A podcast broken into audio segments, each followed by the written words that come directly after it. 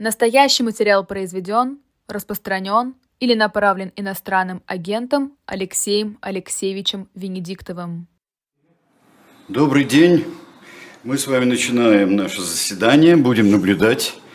И Алексей Венедиктов, Сергей Бунтман здесь, в Москве, в студии «Эхо». Много есть разных тем, и я думаю, что вы подкинете еще соображений. Чат работает, все в порядке. Кстати, о чате.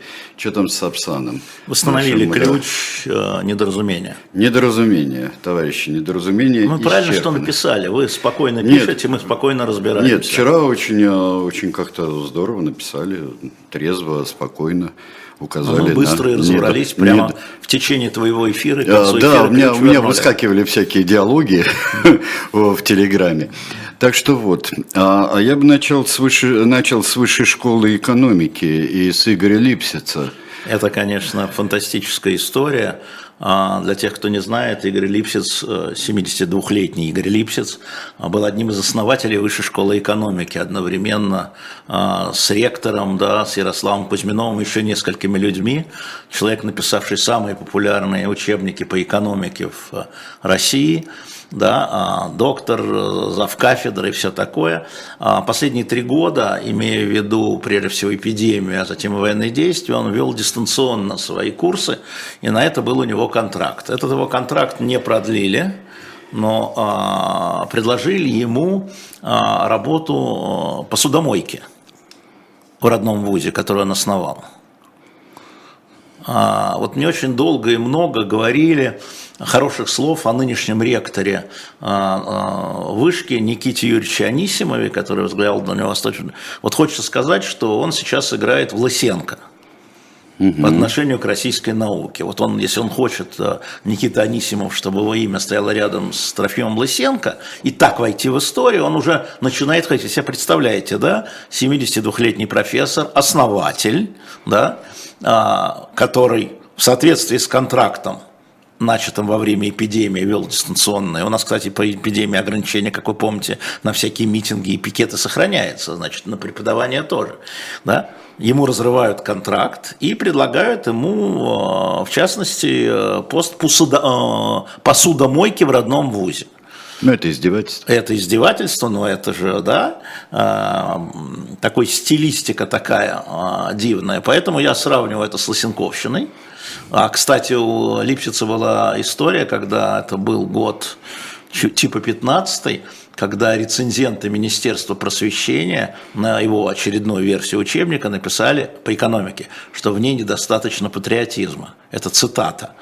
И Министерство просвещения направило ему на основании экспертов заключение, что учебник по экономике недостаточно патриотизма. Это цитата. То есть история началась, в общем, достаточно давно. Но при этом тогда Кузьминов, да, и, и да, естественно, было требование, скажем, сократить его. Но тогда Кузьминов отбился.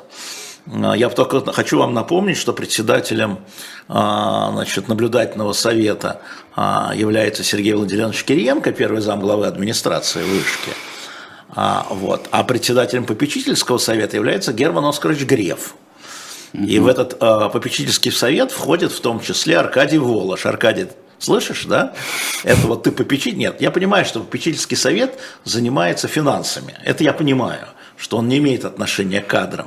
Но вообще как-то, думаю, это, конечно, дружеский совет, Аркадий, надо валить оттуда тебе да, потому что, чтобы твое имя не связывалось вот с такими э, лысенковщиной такой а потом возьмутся за кибернетику, как, как, ты, как ты догадываешься.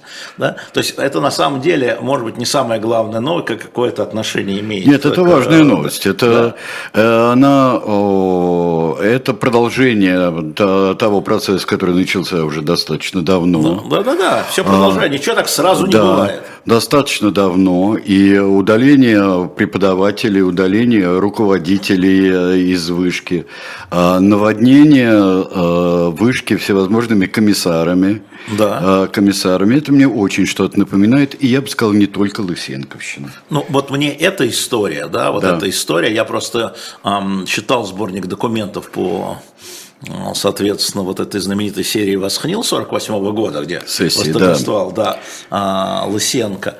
И там потом были письма Сталину от некоторых ученых с просьбой дать работу. А, вот. Но сейчас, слава богу, Игорь Липсиц, он, он будет востребован, вы даже не сомневаетесь в этом. Студентов жалко, и страну жалко. Конечно. Вот вышку уже не жалко. Так что, Никита Юрьевич Анисимов, имейте это в виду, вам не удастся сказать, что это не я, раз я про это ничего не знал. Именно каким образом был разорван контракт. Потому что после этого Игорь Липсиц сам написал заявление об увольнении, естественно. И сейчас нам будут говорить, что он же сам захотел уволиться с, видимо, с поста посудомойки. Ну да, мы же ему предлагали разные мы же ему варианты. Предлагали разные варианты. варианты. Да. Это как футболисту Норману предлагали релокацию внутри Москвы, знаешь, когда он, он жил ну, в да. Сити, да. Да, а потом взял семью в охапку и оттуда убег, благо это разрешается УЕФА. А, да, это очень, это, это коварные дела. И мы а, много не видим на самом деле, потому что одним из таких потоков эмиграции, кроме айтишников, главный поток это были айтишники. Судя по всему, пока вот так то втор, на втором месте стоит профессура высших учебных заведений, не только московских. То есть это удар по науке. Эта история не только по молодежи, да, не только там по а, значит, э, проклятым либералам, но и по профессионалам, именно преподавателям а, известных вузов, известных учебных заведений. Я на это тоже бы обратил внимание, хотя, конечно, это не всегда в зоне там, главной, но вот если ты тут внимательно э, смотришь, оптика такая. Поэтому э, наша солидарность с Игорем Липчицем, ну, конечно, наверное, ректору э, Анисимову будет приятно, если с тарелки помытой э, профессором экономики, автором учебников и основателем вышки, одним из основателей, реально, да. одним из основателей, в 93 году все началось, одним из основателей вышки, а, вот, конечно, это приятно, и вот ложечку он протрет, может быть, для вас, Нет, но у вас и, это не получится. И еще, а, ты понимаешь, в чем дело? Это будет ведь экономически разумная и прогрессивная технология э, всей цепочки мытья загрязнений и мытья посуды. Да. Понимаешь, которую Лепсис мог, мог сделать? Да, Какую может быть, из этого вышки, они исходили? Может быть, какую пользу для вышки мог бы э, принести но такой ученый везде? А нет позорных профессий. А нет позорных профессий, точно. Гражданин Липсиц, конечно. Да. Да, да, да нечего да, тут у нас э, подбрасывать. С снобизмом заниматься. Да. Таким вот вообще. Э, Причем интерес... мыл бы удаленно. Удаленно мыл бы, конечно. Дистанционно. Дистанционно мыл бы, и э, это был бы замечательный процесс. Прогресс. Скажи мне, пожалуйста, тебе никогда не попадалось вот сейчас на глаза какое-нибудь обобщенное исследование вот этого разрушения и зажимания науки, а его нет. отделения от... Я читаю периодически у Марина Свацатурян, я читаю вещи. Нельзя, нет, а Изоляция так... от публикаций, э, понимаешь, ну... ограничения, э, ограничения внутри страны. Тоже, ну, которые есть. ограничение идет как внутри страны, как мы знаем, так и вовне страны а, когда а, европейские институты отказываются да, от публикации или сотрудничества с российскими университетами. И основой этого а, лежит э, как бы казалось бы, вот это письмо ректоров, которое в поддержку специальной военной операции для объяснения, да, почему мы не сотрудничаем, что называется. Но а, на самом деле там есть и некоторые вузы под санкциями, потому что они а, насмежны с военными профессиями, в частности МФТИ. Да, мы это помним, история с МФТИ, когда Дмитрия Муратова, замечу я, не иноагенты Нобелевского лауреата премии, а пригласили э, на встречу со студентами МФТИ, а затем под давлением администрации президента встреча была перенесена с тех пор так и переносится. Ну, в общем, как бы пафосно, пафосно не звучало, каждый, каждый день удар под дых будущему. Не, ну, конечно, как да? опять же Дима сказал, Муратов, мы тут с ним разговаривали, он сказал, это конфискация будущего.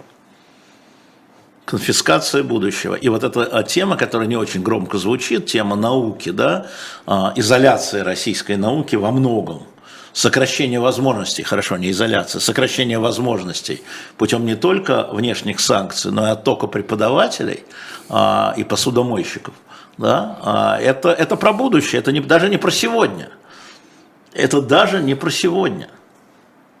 А, и, конечно, такой флагманский вуз страны, как а, Вышка, который был так же, так же как Яндекс, я бы сказал, построен с нуля, вот, и конкурировал, и обходил по интересу и по возможностям такие традиционные вузы, как МГУ, ЛГУ, МГИМО, а, по некоторым параметрам, даже по многим параметрам, по многим рейтингам, а то, что сейчас практически идет его разрушение с точки зрения науки, Понимаешь, это не с точки зрения патриотизма, это с точки зрения науки. Патриотизм... Какое может быть образование с точки зрения патриотизма? А это как, не образов... должна быть патриотичная? А, конечно, так было, а, естественно, должна быть, как и экономика, так как и все остальное. Лысенко? Да, я да, почему да. сказал про Лысенко? А, я вспоминаю замечательный университет имени Фридриха Великого на Унтерден-Линден, который теперь Гумблет университет.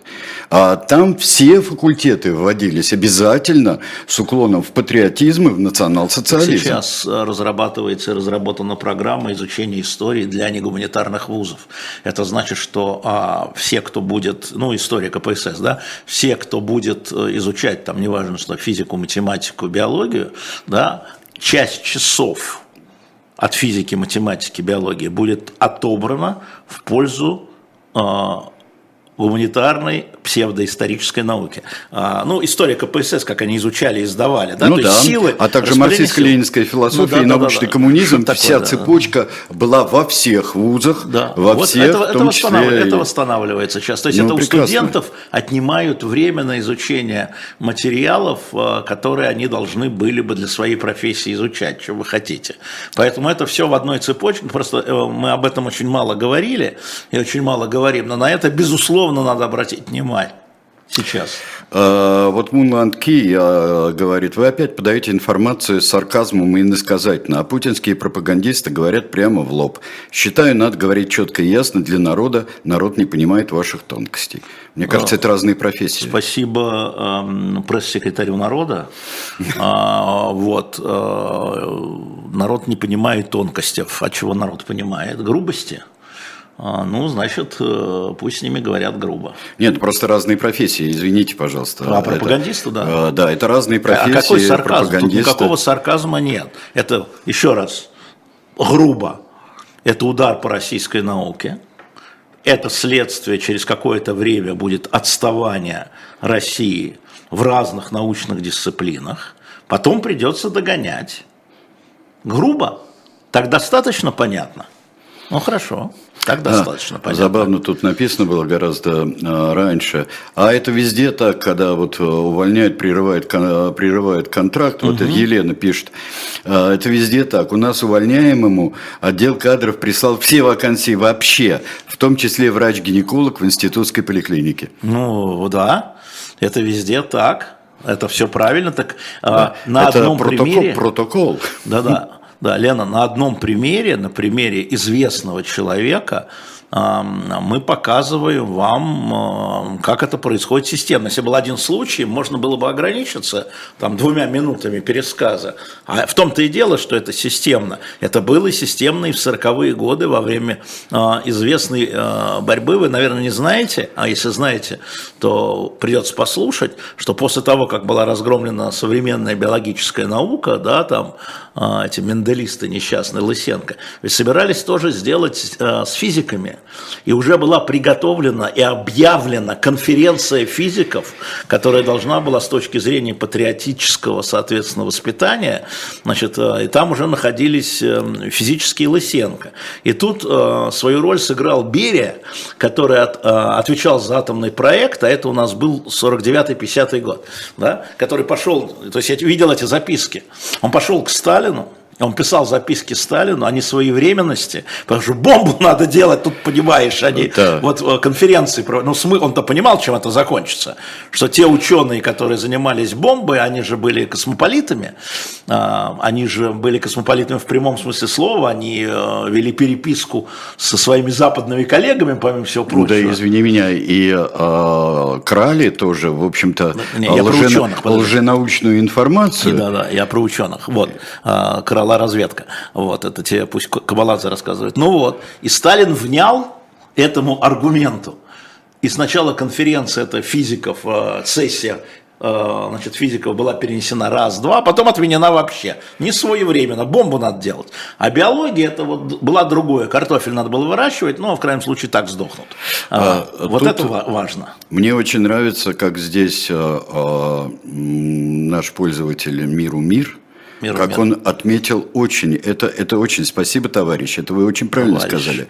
А вдруг, а вдруг, согласившись на мытье посуды, он будет мыть посуду в пользу Китая? Может. Ой, так что, Липсиц очень э, так умный. Что, так что вы, э, да. вы замечательно, вы очень Игорь правильно, Липсиц спасибо, товарищ, за сигнал. Да. А, сегодня мы два часа, а, спрашивают, э, когда будет Явлинский. Явлинский неделе. будет ровно 19 августа, если неделе. вам что-то говорит да. это э, число. Да, и э, что-то сбил, сейчас вспомню, что хотел сказать. А, про конференцию, про... А, я э, в перепитке с, с Юлией Галяниной, Галяминой, которая там иноагент и так далее, ее тоже увольняют из Ранхиса, и ей предложили должность коменданта здания. Я говорю, Юля, такие возможности, соглашайся. Что же такое комендант здания? Хочу, пускаю в общежитие девчонкам. Хочу, не пускаю. Высококоррупционная должность. Ей тоже предложили, понимаешь, Юлии Галяминой, коменданту здания. Ну, чего мы будем про эту тему-то говорить? Кстати, про ночной стрим, можно я скажу? Да. Вот как раз а, с 19 на 20, а, вот помните, я вам обещал стрим по донатам, для того, чтобы нам а, закрыть наш дефицит. А, да, и на этом стриме у нас, соответственно, будет Маша Майерс и Ира Баблоян. Ну, и я подключусь. И мы будем там вот собирать деньги на закрытие летних дыр и э, заодно отвечать на те вопросы, любые, которые будут сопровождать эти донаты. Сейчас-то нет, сейчас бесплатно, угу. а тогда, ну, просто и сейчас можно сделать донаты, не дожидаясь. Я бы сказал так. А, здесь э, э, вопросы о терминах. Ольга Э, пишет, что слово, словосочетание «живой гость» э, появилось у Плющева э, в свое время. А появилось на «Эхо Москвы». На «Эхо Москвы» в развороте, прежде всего, у Плющева. Когда Но это обсуждалось, живой гость, обсуждали со мной. Живой гость, живой гость, и так, да. и, так и повелось, господи. Да. Хотя а, на самом деле помнишь, имелось в виду «живой гость». Ну, совершенно верно. Потому вот, что тогда да. в утреннем развороте на «Эхе Москвы» А, была идея, что только один живой во время всего утреннего народа, а, живой гость, приходящий в студию, один – да. Все остальное это общение да. со слушателем. Да, это правда, да. Да, совершенно верно. Как вообще, как название появляется. Помнишь, когда э, я предлагал передачу «Голос истории», там все были пафосные названия. Так как она будет называться? Я говорю, вот так и будет называться. Передача стала называться вот так. Да. По аналогии с «не так» и, да. и, и, и так далее и тому да. подобное. А, вот, а, хорошо, да, ждем Явлинского. Очень хорошо, что вы, а, вы ждете. А неживые гости бывают? Неживой это, это записанный. записанный. Это терминология. Это записанный да. гость. Вживую, заранее. не вживую, да. да.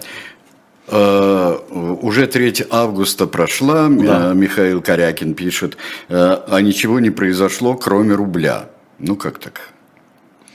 Я не очень понимаю, что такое ничего не... А что вы ждали? Да нет, ну август. А август есть такая традиция на Руси ждать обязательно в августе ну, чего-нибудь. мартовские еды еще не миновали, как известно. Когда да. Цезарю, те, кто не знают, да, а когда Цезарю было предсказано, что с ним случится катастрофа во время мартовских ид, то есть мартовские ид – это календарное понятие, и когда он сказал, что уходя на свое вот это последнее заседание Сената, ну что, ну вот мартовские иды последний день, ему было сказано, мартовские иды еще не миновали. Так вот, августовские иды еще не миновали. Ответим вам вот так вот. Несколько вопросов есть про выборы, про разнообразные. Давай. А, вот, э, например, э, Лена из Батуми, 40 лет. А, как вы оцениваете вероятность того, что результаты президентских выборов в России не будут признаны в ЕС и США? Каково могут быть последствия этого?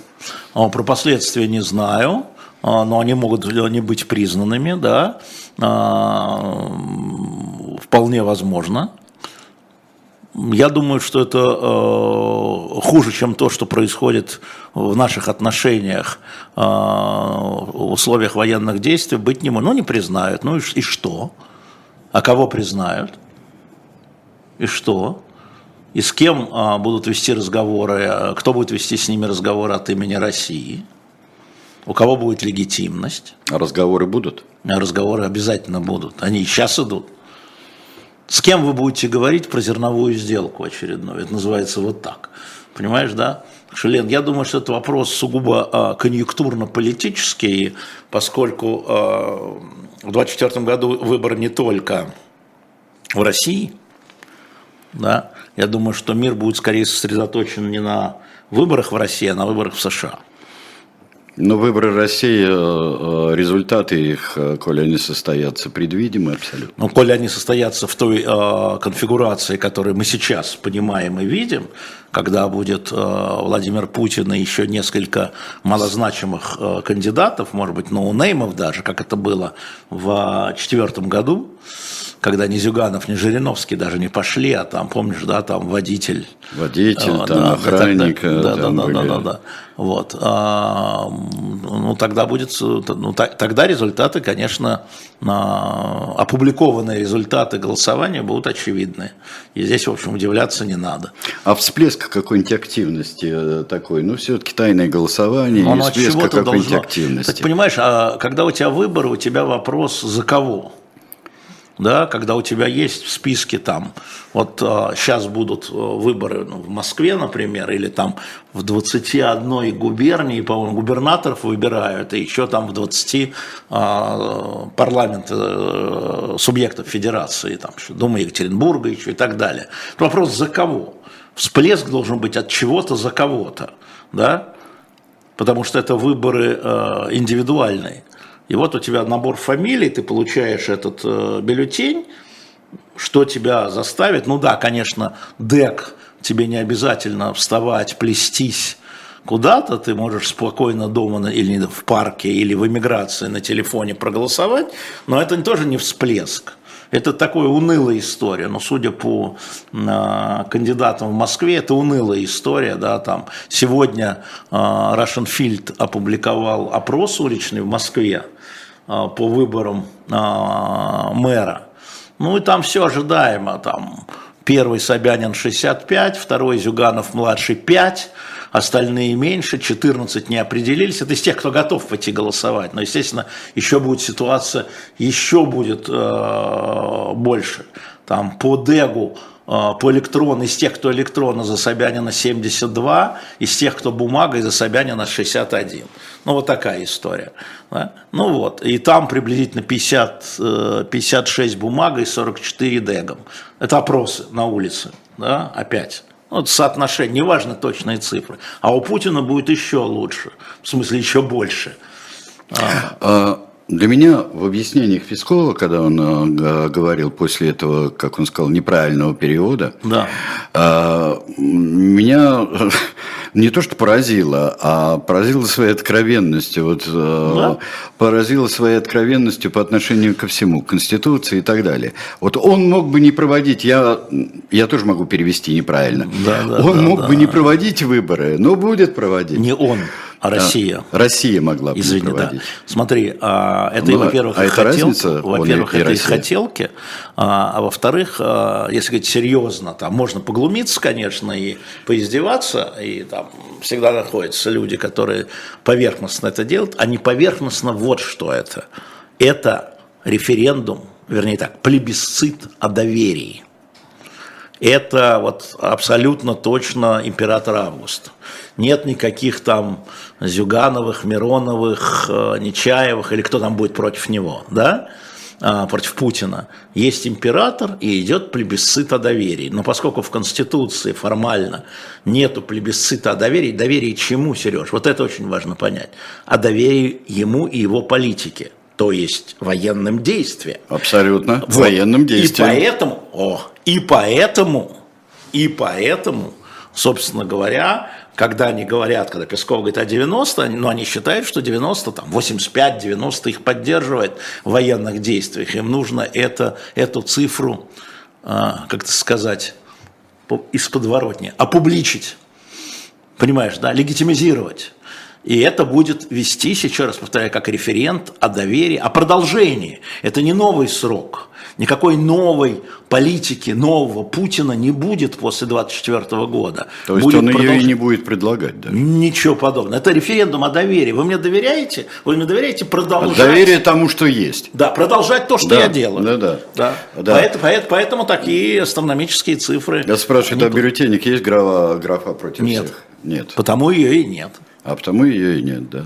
Ну, там дальше, дальше всякие способы прийти на выборы и э, Можно э, будет еще поговорить, если будут конкретные сделать э, вопросы. недействительными. Да. Мы сейчас прервемся, а потом прибереженный нами ненадолго, прибереженный нами сюжет о письме Навального. И вот это мы разберем. Мы не хотели с самого начала, потому что мало ли люди опоздают, там прибегут из какого-нибудь места к своим приемникам или телефонам. А, Давайте прервемся сейчас э, и через несколько, через минут-другую мы продолжим.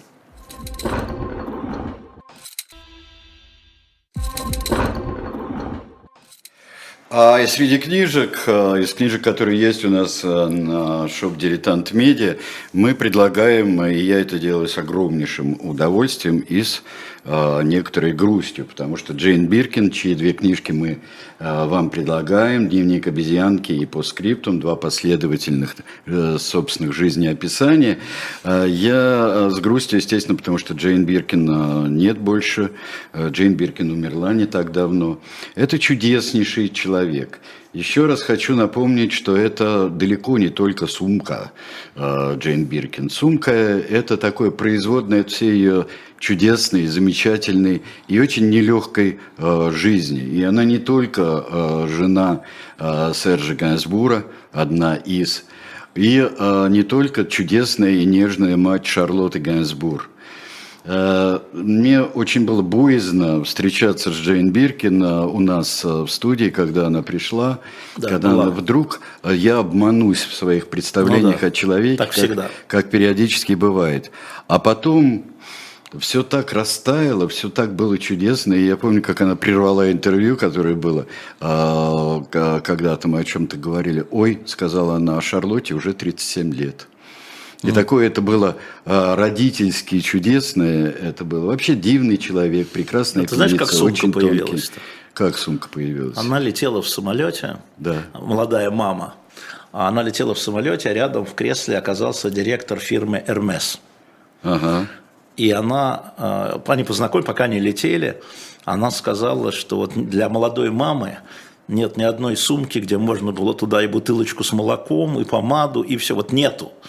И э, обиженный директор МС сказал, ну нарисуйте. И она серьезно к этому отнеслась. Они Взяла и телефонами. нарисовала, да? И нарисовала, да. И, и после этого там кармашки всякие, застежки всякие, да. И чтобы это выглядело не как хозяйск- хозяйственная сумка. И Эрмес, Ну, а, Эрмес, по-моему, или Витон, не помню, кто-то из них. Ну, может, Витон, потому что... Может быть, Витон. В общем, Эрмес директор. это галстук. Не, не, не, я про фирму, да? Да, да, да. Значит, Витон. Не Эрмес, а Витон. Кстати, я оговорился, и сейчас оговорился, и на прошлой программе оговорился, я сказал, что одним из главных изобретений, да, которые перевернуло воинское дело, были а, шпора, нет, стремена, естественно, Конечно, стремена. стремена. Естественно, стремена. Знаете, бывает она в прямом эфире, видишь перед собой картинку и берешь деталь. Стремена – это великое дело. Стремена, изменившие а, битву между Востоком и Западом. Ну хорошо. А, Да. да, и, конечно, майки на shop.diletant.media у нас было, закончились заказы на майки с котиком, но мы решили расширить этот ассортимент, и вот майки там а, будем наблюдать с котиком, они на месте, и с очками тоже на месте, и аптека за углом на месте, все черное, у вас есть 5 дней до предзаказа. А, да, и я дней. напоминаю, что у нас Можно две... вы- подожди, можно выбрать да, размер. Да, вот это очень важно Ну, в предзаказе, вот. да. Да. А то всевозможные ходовые М-ки и Л-ки Да. вот тут же вылетают. Да, да, да. Вот, а, два, две книги Джейн Биркин, «Дневник обезьянки» и «По скриптум». Я «Дневник обезьянки» э, читал, «По скриптум» а, нет, не читал, но я вам очень рекомендую обе эти книги, они прелестны, как и их автор. Там, там, кстати, для тех, кто любит политику, там Збигнев Бжезинский у нас стоит. Большая шахматная игра. То многие говорят, но никто не читал. На shop.diletant.media. Заходите, покупайте. Итак, э, э, давайте э, письмо Навального. Письмо Навального, здесь очень много предположений о том, сам ли это Навальный писал, хотя своим заявлением решил напомнить всем, кто тут главный оппозиционер, так ли это, или э, его агент, как здесь написано, Певчик убедила, что э, секту строить выгоднее. Вот в чем польза, в чем смысл? Я думаю, что надо несколько раньше начать. Что это вообще это письмо и как Подожди, оно могло я, появиться? Вот я уж точно не про секретаря Навального, да. поэтому от его имени говорить не буду. Э, и э, толковать Навального я не буду. А, значит, э, номер один для меня, если ты говоришь, спрашиваешь мою позицию, да. А, поскольку я там второй по упоминанию. Первый Путин четыре раза, а второй я ты три обогнал, раза. Ты обогнал Собчак? Я обогнал всех остальных. И э, я чувствую себя э, той самой мачехой Золушки в исполнении Раневски. Принц посмотрел на меня три раза, подмигнул мне один раз и так далее. Да, поэтому, э, наверное, стоит кое-что сказать. Во-первых, э, мне не важно, кто написал это письмо, Навальный или кто-то ему, а он его утвердил. Безусловно, это мысли Навального, а кто там водил ручкой, меньше волнует. Там можно про стиль разбирать, но мы исходим из того, что это письмо, манифест Алексея Навального, получившего недавно 19 лет. Я из этого исхожу. Это первая позиция. А как там, чего и как, потом будет известно. И это вообще вторичная история, если честно. Вторичная. От имени Навального, сам Навальный. Я исхожу из того, что это сам Навальный. Да, поскольку нет опровержения. Я думаю, что адвокаты бы уже опровергли, если это была подстава. Раз. А, два. А, это письмо никак не меняет мое личное отношение к тому, что произошло.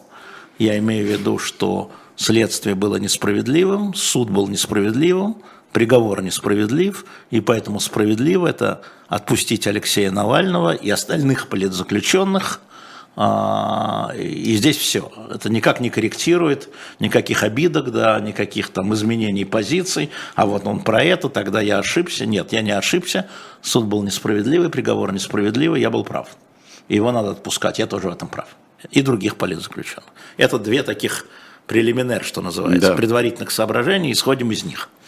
А, значит, то, что касается его оценки 90-х годов, а, она очень распространена. Она очень распространена, такая оценка, а, лихие 90-е, а, в разных обстоятельствах, да, в разных аспектах, экономически лихие, политически лихие. Да и, собственно, здесь, в этой студии, буквально неделю тому назад, Сергей Александрович, мы слышали похожие выводы от Григория Алексеевича Явлинского о том, что Путин это лишь следствие а, ельциновской политики и политики экономической молодых реформаторов. Думаю, что об этом мы поговорим через неделю здесь. Да. А, совпадение и... до степени смешения, я бы сказал. Угу. Поэтому эту позицию, она существует у политиков. Более того, тебе скажу, она существует и у политика Путина Владимира Владимировича про лихие 90-е и конкретно а, о том, кто поураганил в 90-е. Я напомню, что Путин, будучи премьер-министром, отвечая на вопрос корреспондента, не мой, не мой вопрос, а, когда он спросил, а вот как вы определяете политику, там, а, почему там, а, значит, а, молодые реформаторы Немцов, Рыжков и Милов – и он говорит, как, они хотят денег власти, они славно поураганили в 90-е, да, а, значит, обзавелись капиталами, э, и вот теперь хотят вернуть это. И тогда Немцов, э, Милов и Рыжков подали в суд на премьер-министра Путина за это, поураганили в 90-е. Но суд им, естественно, отказал уже тогда, это был 11 год. А, поэтому Значит, общетеоретическое. Навальный это сказал, другой политик это сказал, Удальцов это говорит беспрестанно. А вот связь Путина как последствие политики 90-х, это широко распространенная версия. Понятно, что политики, которые это говорят, я имею в виду, а, они хотят получить вот этот а, критически настроенный к 90-м годам электорат. Причем но ну, мне кажется, что э, есть э, в том, что э, 90-е годы э, приводили к тому, чтобы э, пришел такой откат и политика в своей, очень многих своих явлениях, мне кажется, в этом есть доля истины. Я же тебе сказал, я не буду обсуждать, что там истина, а что там ложно, потому что Навальный в тюрьме. Да нет, я говорю вообще, и когда мы говорим есть, с Явлинским и так далее. Ну, есть, конечно, да, очевидно, что люди не берутся ниоткуда, да, а почему пришел, откуда пришел Ельцин, тогда надо вспомнить, откуда пришел Горбачев, из чьей шинели вышел Ленин, да, от Ивана Грозного будем считать. Но эта история в том, что это абсолютно э, тщательно выбранная политическая позиция этих политиков, да, потому что у людей, во-первых, воспоминания о 90-х как о тяжелых годах, э, и надо найти виноватых. В данном случае все-таки первые два года а, Путина связаны со стабилизацией, первые два срока, со стабилизацией и с подъемом благосостояния. Да, это там не сильно нападешь, а вот здесь довольно легко. И поэтому эта ситуация существует, она имеет под собой, и в это Григорию Алексеевичу скажете, а, основания, а, а по доказательствам, по отдельным там точностям и неточностям, я повторяю, я не готов, потому что я отвечаю человек, который сидит в камере. Вот по конкретным вещам здесь. А общая ситуация, да, она политически известна давно. Вот что я хочу сказать, уже 15 конечно, лет. Конечно, давно. И а, вот мне очень понравилось, извини, в скобках на да. ту же тему, да. а, мне очень понравилось здесь замечание одного из пользователей чата, одного из участников а, было. Когда а, тигр забегает из зоопарка и начинает всех жрать, а, в этом виноват не тигр, он такой, какой есть. Да. А в этом виноват э, работники зоопарка. Да. Так вот, э, работники зоопарка – это те политики, которые выпустили Путина на простор. Да, да, я, я понимаю, да. А, если такие подходы, а, то есть тигр не виноват. Тигр он какой есть, он То такой есть вот тигр есть. не виноват. А это пишет э, Навальный, э, что что с козлов требовать, их пустили, они капусту на склад. Ну вот, он это говорит. Же, тот же да, подход, значит, да. тигр не виноват, э, обеляем Путина. Понятно. А, хорошо, в смысле тигра а, и козла. А, значит, э, вот за это, козла. Ты... За козла отвечу, да. Но это же не написал Навальный, не я. Ну да. да. Вот поэтому эта история, конечно же, эта история дискуссии о причинах всего вот этого, она чрезвычайно полезна. Да? И пусть она будет полезна, но, к сожалению, дискутировать с Навальным невозможно, потому что э, это неприлично. По фактам я имею в виду. Да? А, хотя сегодня, э, значит, Альфред Кох, а, в своем фейсбуке, нелюбимый мной Альфред Кох, как один из тех молодых реформаторов, между прочим, да, так тоже аккуратно, очень аккуратно, сетуя на то, что Навальному ответить нельзя, потому что он за решеткой, а, тем не менее, по каким-то вещам говорит. И еще одна вещь, почему я не считаю, как кто-то мне написал, это он психанул после приговора. Нет, он не психанул, потому что перечисляя тех молодых реформаторов, которые негодяи, супостаты, подонки и прочее, да, говоря о правительстве Ельцина, называя Гайдара и Чубайса, он забыл Немцова. Несколько раз, я бы сказал.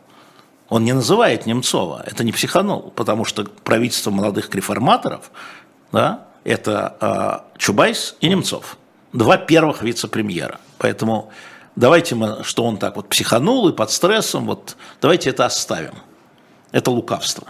При этом он совершенно точно под стрессом, но это, да. это, не Нет, про, вот эта часть... это не про письмо, а про ту жуть, которую устраивается да. А я про письмо. Навальный. Ты меня спросил про письмо, да, а не я про понимаю, жуть. Да, хорошо. Да? А, а значит, э, все остальное, ну, как бы Э, по конкретике, что тут отвечать. Э, очередной наезд на так называемые независимые СМИ, которые во всем виноваты, и общественные демократические организации, которые во всем виноваты. Это мы, значит, э, отнесем к полемике после того, как он выйдет из тюрьмы и вот за столом а, перед микрофонами, перед вами, конечно. Но там есть один кусок, который непосредственно меня касается, а, не знаю, откуда его он Навальный взял. А, этот кусок говорит о том, что, значит, э, какой может быть политический союзник из Венедиктова? Ну, там, по понятным каким причинам. Какой политический? Я его хотел переспросить, бы, какой политический союзник? Как, политический, никакой. как политический журналист может быть политическим союзником у какого-то политика? Никак не может быть.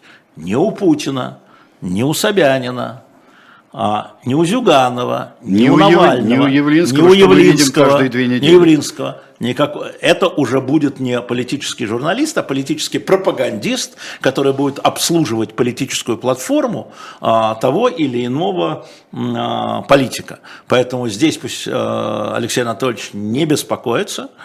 А, Я не буду ни ему, никому другому из политиков политическим союзником. Не собираюсь, да это и невозможно, исходя из профессии. Если я захочу уйти из профессии, тогда может быть. Но не раньше, не у Ходорковского, кстати. Вот. А вот что я могу сказать про это письмо. Все остальные там э, набросы конкретные, персональные, ничего нового и понятно почему.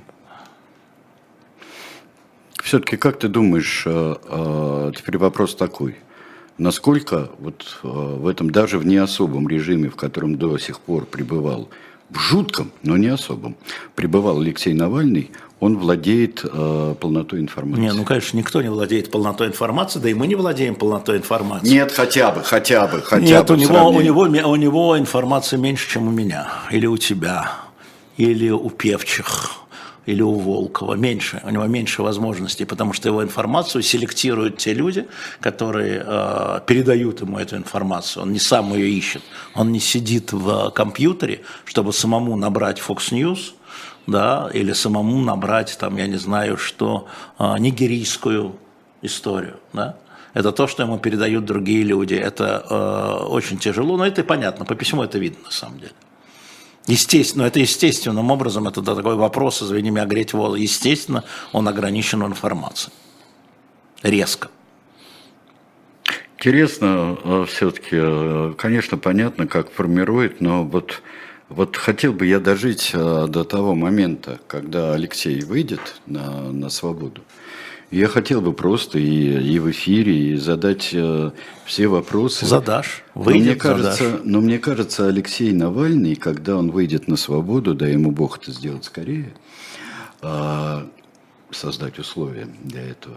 Мне кажется, он сам, столкнувшись с очень много информации, он задаст вопросы всем. Ну, конечно. Ну, Еще. задаст, ну, задаст. Тут же еще надо помнить, что э, если мы относимся к этому манифесту как к документу историческому, а он под фамилией Навальный, он, конечно, исторический документ, безусловно.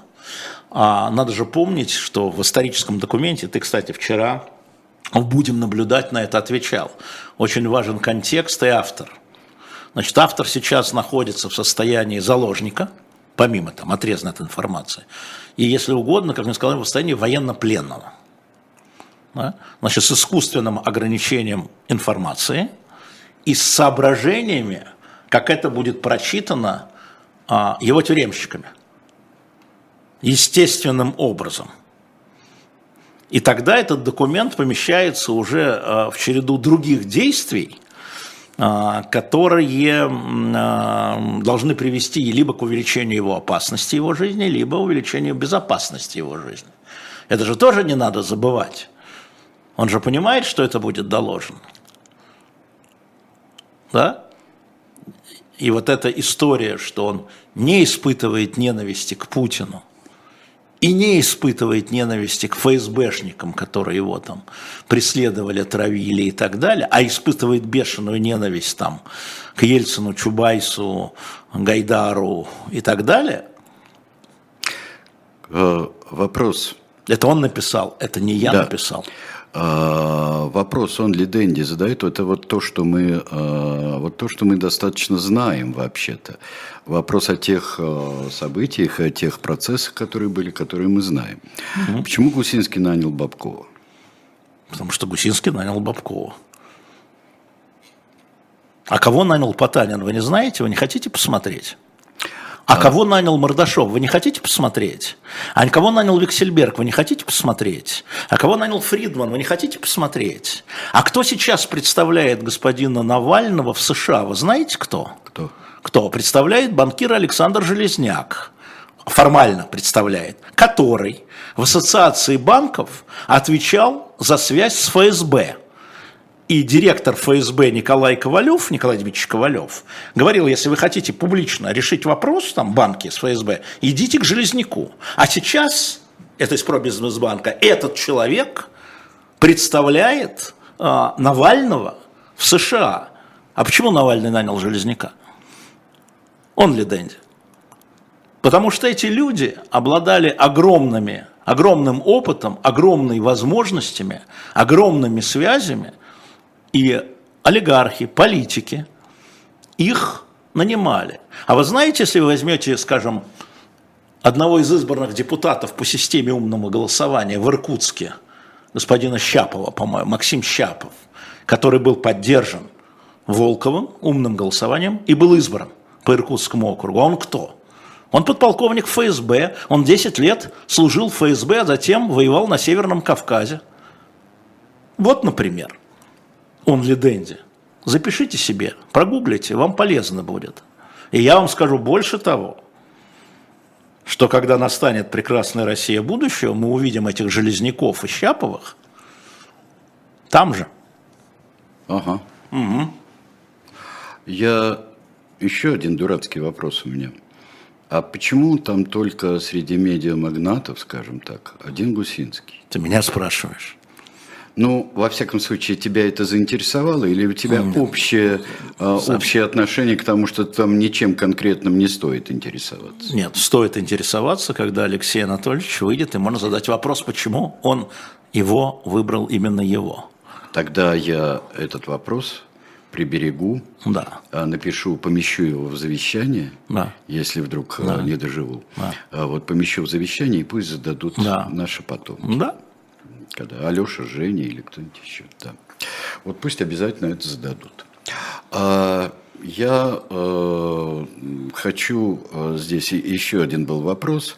А, нет, дорогие друзья, а, про 96-й год никто тут не... Вот в этой студии, а также в предыдущих наших студиях, никто никогда не боялся говорить. А, это 96-й год, это очень интересный был год президентский. Ну, для Эхо это вообще год, потому что мы попали в доклад ОБСЕ о том, 95-м, что мы были... да. Да, нет, 96-м, выборы президента. Нет, в 95-м мы попали в доклад. Мы попали в доклад. И из-за этого тогда, просмотрев все, что на, парламент, на думских выборах, у нас, я просто это, этим занимался. Ради а, все, что действительно у нас демократический выбор а, присутствовал гораздо больше в эфире, а, увидели, что если смотреть прайм-тайм, там есть ошибки, есть то-то, есть еще. Девочки сидели, никаких тогда баз данных не было. И они сидели, и все наши вот эти разблюдовки, программы передач переворачивали за все время выборов. Я спер тогда, вернее, взял почитать, а, учебник продюсеров BBC, где было глава выборы огромные. И тогда бегали с криками «У нас не хватает 35 секунд Зюганова», у нас не хватает того-то, у нас, у нас слишком много там пятое, десятое. Чистенько было у нас по избирательной кампании, вот я не знаю как, в операционной не бывает. 96-го года имеется в виду. 96-го. И ни на что, ни на какие пропагандистские штуки тогда мы не велись. Ну, да, вот тогда как раз Владимир Александрович Гусинский через Игоря Малашенко, который был членом штаба Ельцина, мочил свою родную радиостанцию, звонил мне, а я ему говорил, а чё? Ну, был такой отмазка такая, а чё? Угу. И ничего. Ты же понимаешь. И ничего. Хотя еще не был главным редактором. Да. И ничего. Так что не надо. И, кстати, э, первыми об инфаркте Ельцина кто сообщил? Какая радиостанция? Да Погуглите. это не важно. Сейчас уже э, совсем будет Нет, это, это не, при, не принимаем. Угу. Не принимаем. По отношению к эху не принимаем совсем. Нет, абсолютно. И поэтому 96 год и выборы у нас были проанализированы. А, да, еще, кстати говоря, а, кто а, избирательные а, реплики у нас тогда писал? Если кто-нибудь постарше есть, чем 12 лет, то тогда они помнят, кто такой Андрей Александрович Черкизов угу. и как ему можно было руки-ноги выкрутить. Никак. И что из этого получилось Никак. бы. Не, ну это... Это, Сереж. дорогие друзья, это здесь подводим итог. Мне кажется, что самое главное во всем вот в этом, это и положение Навального – и надо говорить в основном об этом.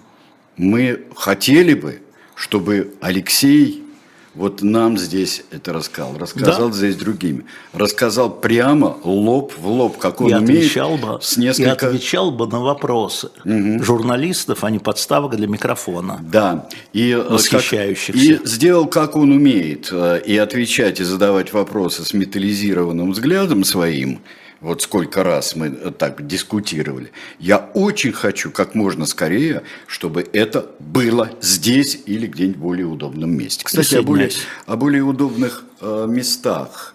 Э, вот э, Скажи мне, пожалуйста, что это за затея все-таки, как ты вот успел подумать об этом, а, затея взять наш бренд, а, взять а, Семена Левина, великое произведение, наш логотип? Ну, это, во-первых, для нас то, что существует ЗАО «Эхо Москвы», именно «Эхо Москвы», это юридическая платформа для того, чтобы э, продолжать судебные процессы против Генпрокуратуры а, и Роскомнадзора за закрытие «Эхо». Как только это исчезнет и перестанет быть «Эхо Москвы», а станет Пипискина компания, а, скажем, да, а, в ту же секунду нам суд скажет, э, ребята, вы кого представляете здесь? Вы никого не представляете. Вы здесь никого не представляете. Эхо Москвы – это эхо Москвы. Это одна история. Вторая история – это то, что надо вот, как 96-й год, как некоторые не помнят уже, забыть. Эхо Москвы не существовало. Какое эхо Москвы? Вы о чем?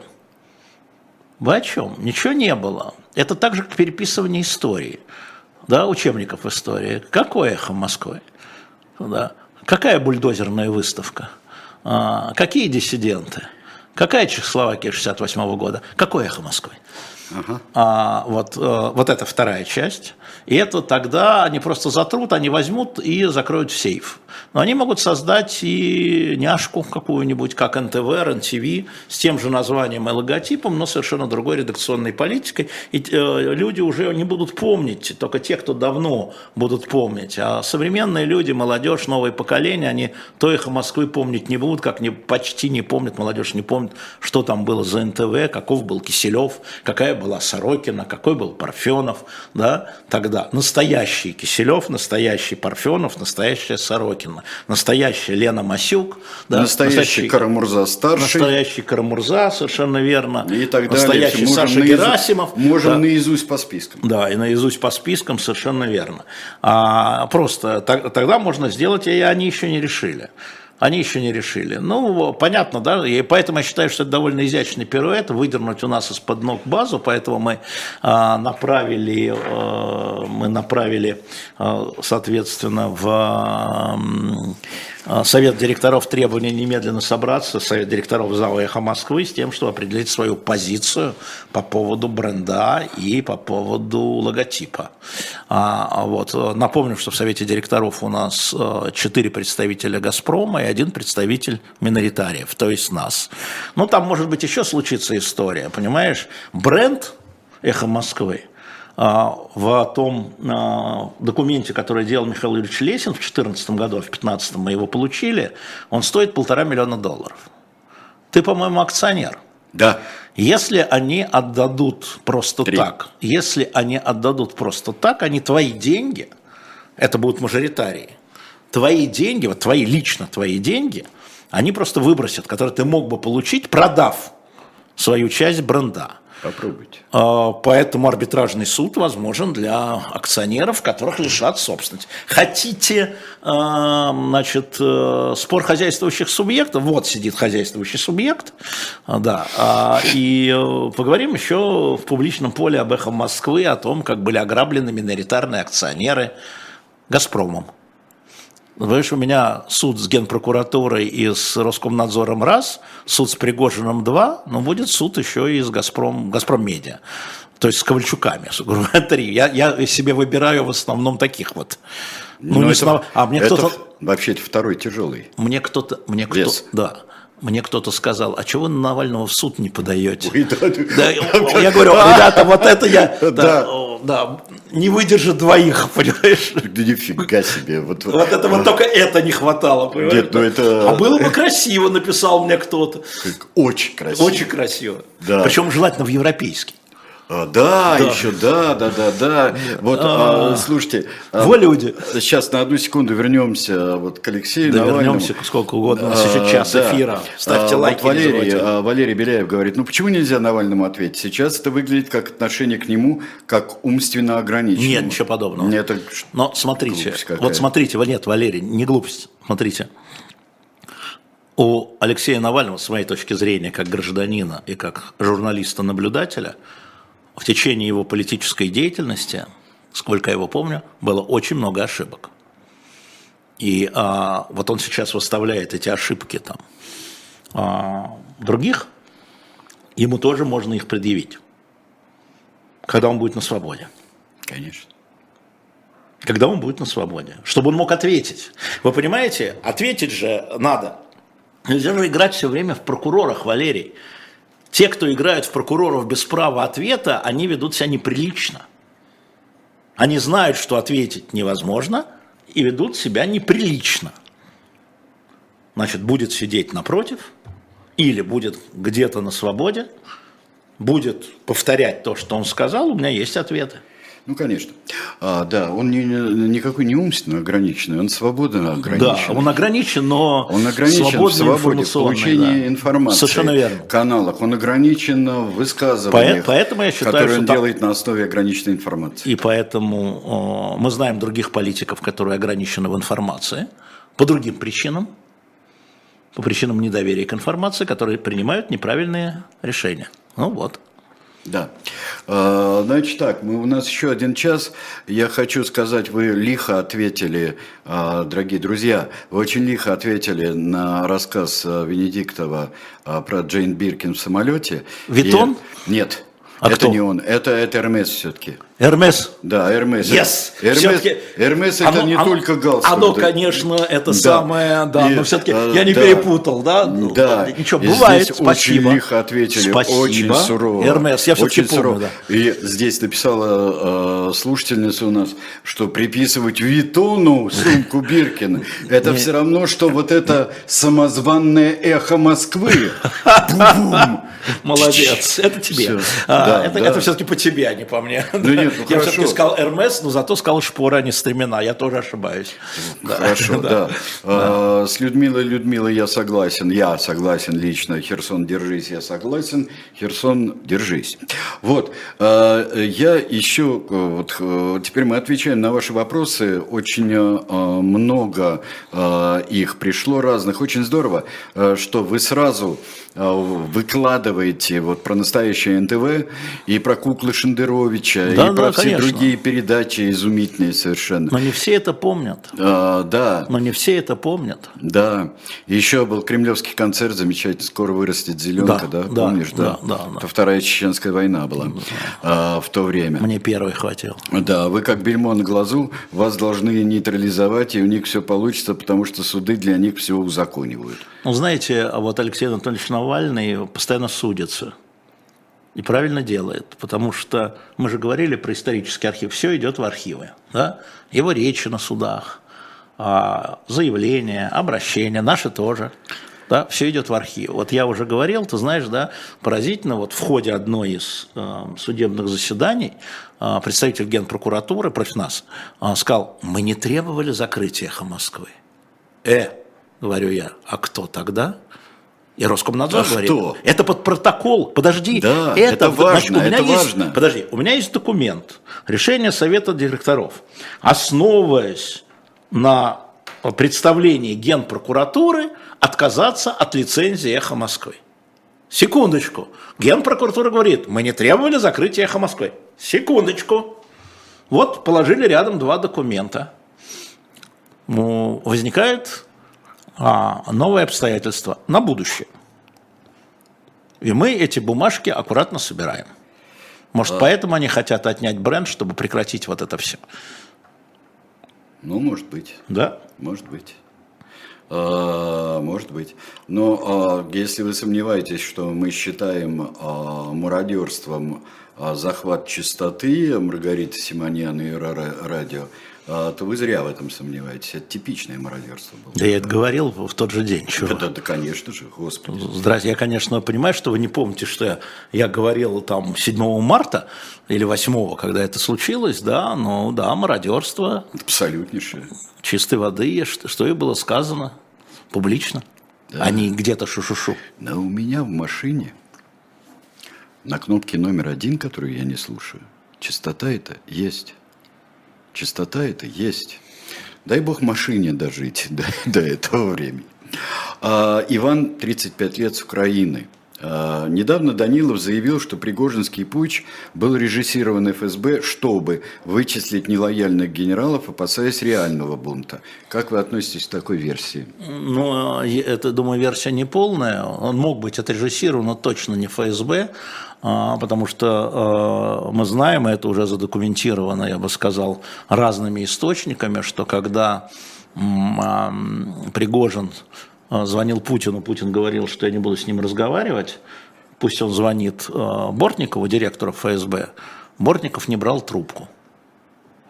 И только после звонка Лукашенко Бортникову с просьбой взять трубку, Это версия и Лукашенко, согласен, это не только версия Лукашенко. только, да? Я сказал несколько источников. Да? А, Хорошо. да. Так. Да. А только после этого Бортников согласовал с Путиным, что он берет трубку. То есть в данном случае он был скорее передаточным звеном, нежели организатором. Я а, думаю, что а, такие конструкции, они основаны на а, осколках информации, на которые еще не собираются в общую картину. Конечно, есть такие осколки, кажущиеся. Я слышал другую версию, что все это было согласовано с Путиным, а, и только то, что случайность, так бывает, знаешь, ружье выстрелило, то, что были сбиты а, российские вертолеты и погибли летчики, это уже не могло никак быть выдано за а, такое благородное шествие избавить государя от нерадивых бояр, и с этого момента все поломалось. Я такую версию слышал из двух источников. А, Оба надежные, но у них, они честно говорят, это тоже конструкция, да, это не знание, это конструкция. Поэтому конструкций там много, э, история еще предстоит э, в этом немножко покопаться. Пока нет документов, переговоров, э, мы не знаем, что происходит с этими генералами, э, которых вы, наверное, имеете в виду. Э, Давайте мы еще подождем, мы еще покопаемся. Кроты, они подслеповаты, поэтому медленно. де- Ну, медленно, ну, кротики. вот. Мы кстати, кротики. кстати, Мы кротика, кротичка, да, Кротики. кр- крчик. Кротики. А, Кротики. Да, Тарас передает привет с его родины из Западной Богемии. Вот здесь, Тарас? Да, передает. А, Илья из Омска, 35 лет ему, спрашивает, Пригожин действительно распустил свою ботаферму? А, Значит, а, последнее, что я слышал о том, что он выплатил, а, как это назвать, а, выплатил итоговые деньги. Это не значит, что он не собирает где-то каких-то людей, но а, то, что были выплаты произведены, окончательный расчет, под расчет, а, но это было последний раз, я об этом слышал где-то ну, месячишко назад. За этот месяц, слушай, собрать ботаферму, в общем, не биг дел. Но тогда он выплатил, и люди из ботафермы рассказывали, и, и руководители этой ботафермы и искали работы, и их наймут, они никуда не пропадут. Я думаю, что многие из них уйдут Кириенко, а потому что они были достаточно, но если не эффективны, то для выполнения задач операционно. Им предложат работу, я бы не стал за них беспокоиться. Я бы за нас беспокоился. А, Одно, а, одна лингвистическая вещь, которая почему-то волнует. Извини, пожалуйста. Все-таки ты историк, я лингвист, да? По образованию все-таки. Здесь а, а, говорят русским фамилиям в Латвии, русским, я бы сказал, мужским фамилиям, приделывают «с» на конце. Но это давно. Приделывают «с» на конце. Приделывают ли украинским фамилиям? Всем. А, потому что Всем, иначе... да. Это и- закон. Да дело не в законе. Нет, это закон при обмене документов. Это закон, а почему? На чем основан этот закон? Дело в том, что иначе без этого «С» мужского рода а, фамилии а, не будет понятно, что это именительный падеж. Это обозначение именительного падежа. И она склоняется. Мы же склоняем иностранные фамилии. Склоняем. А, единственное исключение было для немецких фамилий, там не просто «С», а, а «Ис» прибавлялось. И вот мой папа в мореходке а, в сороковые годы, он, так как фамилия была похожа на немецкую, он был вот Александрс Давида Делс, то есть сын Давида Делс Бунтманис, он был. Это уже потому в советское что, время. В советское время. Это потому не что, сейчас. Я потому что это именительный падеж в латышском ну, языке. Хорошо, ок. Вот все. Разобрались, да? А. Разобрались. Так, а, а, сумка Гиркин. Сум... Сумка Гиркин? Да, друзья мои, когда я говорю, что вы иногда не слышите, нет, я, в общем... нет это, это, это было намеренно здесь. Намеренно, намеренно, да? Намеренно было. Ну, а, хорошо. Ну. А... Это разные люди, даже не однофамильцы. Можешь мою любимую историю, а, Сереж? Да. Когда на методическом совещании в Советский Союз, а молодой учитель истории, районное совещание, а, восстание декабристов, кто-то делал доклад, и методист говорит, и вот там, значит, губернатор Петербурга Павел Голенищев-Кутузов, имейте в виду, он не родственник Михаила Илларионовича. Пауза. И даже не однофамилец. Фамилец, да, да, да. Это вот, наши, да, это вот наши методисты такие теперь будут. Да. да. А, Дмитрий, не предлагайте мне а, всевозможные фамилии для того, чтобы я из них сделал латышский именительный падеж. Это, Постав... это э, подожди, пусть они идут э, Грэму. Это вот латвийская. Они, кстати, у Грэма спросили. Вот у Грэма, да, спрашивали. вот туда, пожалуйста. Интересно, это самое, я думаю, что наши с Грэмом э, версии сойдутся, потому что это просто... Ну, спросите у Грэма. Ну, потому что это, это факт э, э, языковой. Так, вот тебя спрашивают про Нигер. Вот 52 года из Москвы, Джио Дзи. Что там в Нигере? Вот владеете французским, можете да. толковать первоисточники из французской да. афрофранкофонной а, прессы. Что можно сказать про Нигер и вот про этот, кстати говоря, и про пояс, который образуется? Ну, а сейчас э, мы находимся в стадии там мощной турбулентности, а, потому что если уж туда Виктория Нуланд поехала встречаться с мятежниками и встретилась с ними, Ей не дали встречу ни с свергнутым президентом, который живет под охраной, ни с руководителем мятежа, но она их уговаривала не призывать ЧВК «Вагнер», насколько я знаю. А, и я знаю, что начались уже облеты французской авиации, потому что а, формально, а, например, посол Нигера в Париже, дама такая, она отказалась сдавать свой пост, заявила, что она представляет законное правительство, и от имени этого правительства обращается к французам за помощью. А, там возможны а, столкновения не только а, со странами Восточной Африки, у них там разногласия, нужно ли военным образом восстанавливать президента. Мятежники говорят, что они убьют президента, если будет вторжение, его семью. И французский спецкорпус, да, там Насколько я понимаю, буквально вот сейчас, сегодня-завтра будет принято решение Э, окончательная, а может не окончательная, а, а военная интервенция для восстановления правопорядка. Э, там очень важная история, которая связана с экономикой, с э, этим путем на север, туда. И уже, повторяю еще раз, Алжир заявил, что никакого военного вмешательства он не потерпит. Не только там Мали или Буркина-Фасо, где там мятежи были, да, но и Алжир. И это большой, большой африканский кризис, а, который касается в первую очередь бывших французских колоний. Угу. Ну, в общем, э, в общем, ситуация, ну, э, Франция э, теряет как-то катастрофически. Франция, теряет. это был выбор Франции, они уходили сознательно, они не понимали, что делать с бывшими колониями. Это, собственно говоря, была политика Макрона в первом, а, да и Оланда на самом деле, а в первом а, его сроке. И сейчас это подвергается мощной критике со стороны как левых Меленшона, так и правых Лепен, именно потому что вроде очистили место боя для России, ну для Вагнера. А, и вот те, кто посмотрел мое интервью с министром иностранных дел Португалии на нашем а, да. канале, те видят, насколько португальцы, где там рядом же, да, недалеко португальские колонии, насколько Вообще, они этим да. озабочены. Еще не было мятежа в Нигере, но уже был Вагнер, да, и э, вот эта колониальная история, она все продолжает, последствия продолжаются. Ну, кстати, это и последствия необычайно странные французской политики, от которой вот... Вот сейчас ты заметил тогда, что Макрон несколько месяцев назад он как-то э, решительный даже с элементами паничности собирал э, саммит африканский. Да, я следил и, за этим. Да. И говорил о необходимости э, вот коренного изменения они и хотели, уточнения политики. Они хотели строить так же, как э, вот это британское содружество наций, в свое время они это не сделали, французы. Тогда Деголь принял решение быстро уходить из Алжира, потому что Алжирская война, так же как Вьетнамская война, как любая колониальная, как Ангольская война да, а, с Португалией, она требовала немедленных решений, и эти решения были, видимо, не очень правильные с точки зрения долгосрочности.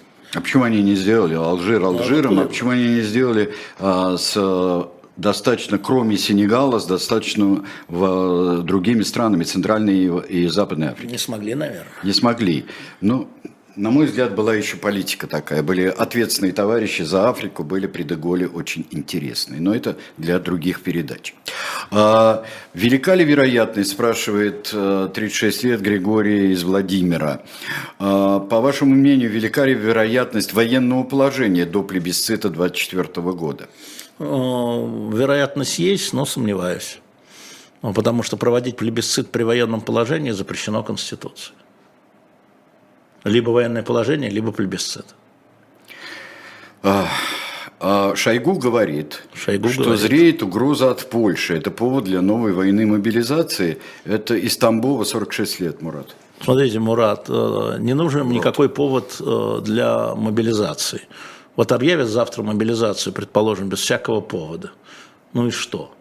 А, Шойгу говорит, что а, границы с НАТО выросли в два раза. Вот вам еще один повод. Да? Очевидно же, что Россия не готова, так же как и НАТО, не готова к военному столкновению а, с войсками НАТО напрямую. Очевидно, что ни Россия, ни НАТО, ну и США тем более, не хотят и не готовы к этому столкновению. Поэтому, ну, предлог, ну не предлог, да, не нужен никакой предлог. Мы уже с вами живем в стране, где никому никакие предлоги не нужны для принятия каких-то решений. Какой был предлог для предыдущей частичной мобилизации, вы не вспомните? Не было. Никакой. Если было бы сказано, у нас такие потери, у нас такое. Не было. Какой был предлог для повышения э, призывного возраста и для расширения вот этого? Никакого. Вообще. Не заморачивались. Если там для начала военной операции заморачивались, говорили, вот там неонацисты, а, наркоманы там и что-то еще, да, а, там и так далее, то тут вообще ничего. Ну какой предлог? Не нужен никакой предлог. А, про Польшу. А, про Польшу. Вот эти э, хитрости с Сувалским коридором, намеки хитрые ну, Лукашенко и так далее. Часть... Сохраняется ли эта опасность ну, вторжения подожди, и перекрытия подожди. Сувалского коридора? Сувалковский коридор – это территория Польши. Это территория страны НАТО. Я ответил в предыдущей части. Ну, территория НАТО. Ну, ну территория... может, как мы же говорили с тобой в прошлое, а, отпала это вообще опасность или она все Не, опасность, опасность и столкновения сохраняется. Я просто говорю, что столкновение лобовое со стороной НАТО не хочет ни Россия, ни страны НАТО. Ну, вот ну, можно будет свалить на каких-нибудь вагнеровцев. Ну, может это. быть, свалить на а, вагнеровцев, можно не свалить на вагнеровцев. Сережа, ну, ну упадет метеорит. И Эвакуация все, вагнеровцев из Беларуси – это реальность? Нет. Нет. Я слежу за этим, они в Беларуси. Они в Беларуси. А, дальше. А, имеешь ли какое-то а, какое отношение к организации выборов мэра этой осенью? Нет.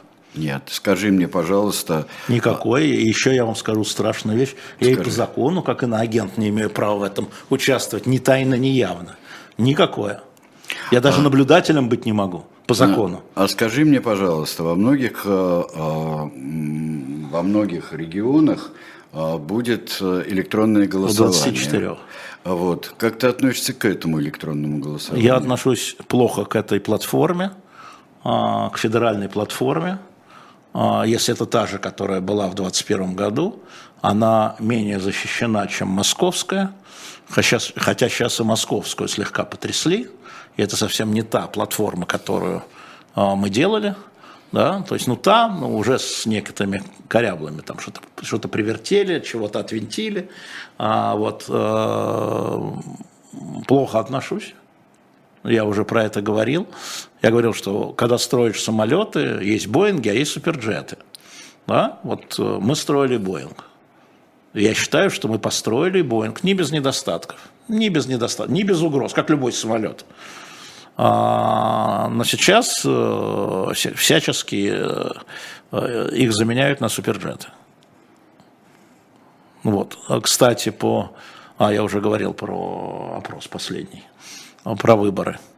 Я бы обратил внимание нашей аудитории а, на историю с санкциями против Альфа-банка и руководителя Альфа-банка, потому что на этой неделе Соединенные Штаты Америки ввели санкции против Михаила Фридмана, Петра Авина, и еще, да, Германа Ханна и Алексея Кузьмичева, это четыре руководителя Альфа-банка. Да, и против всего РСПП.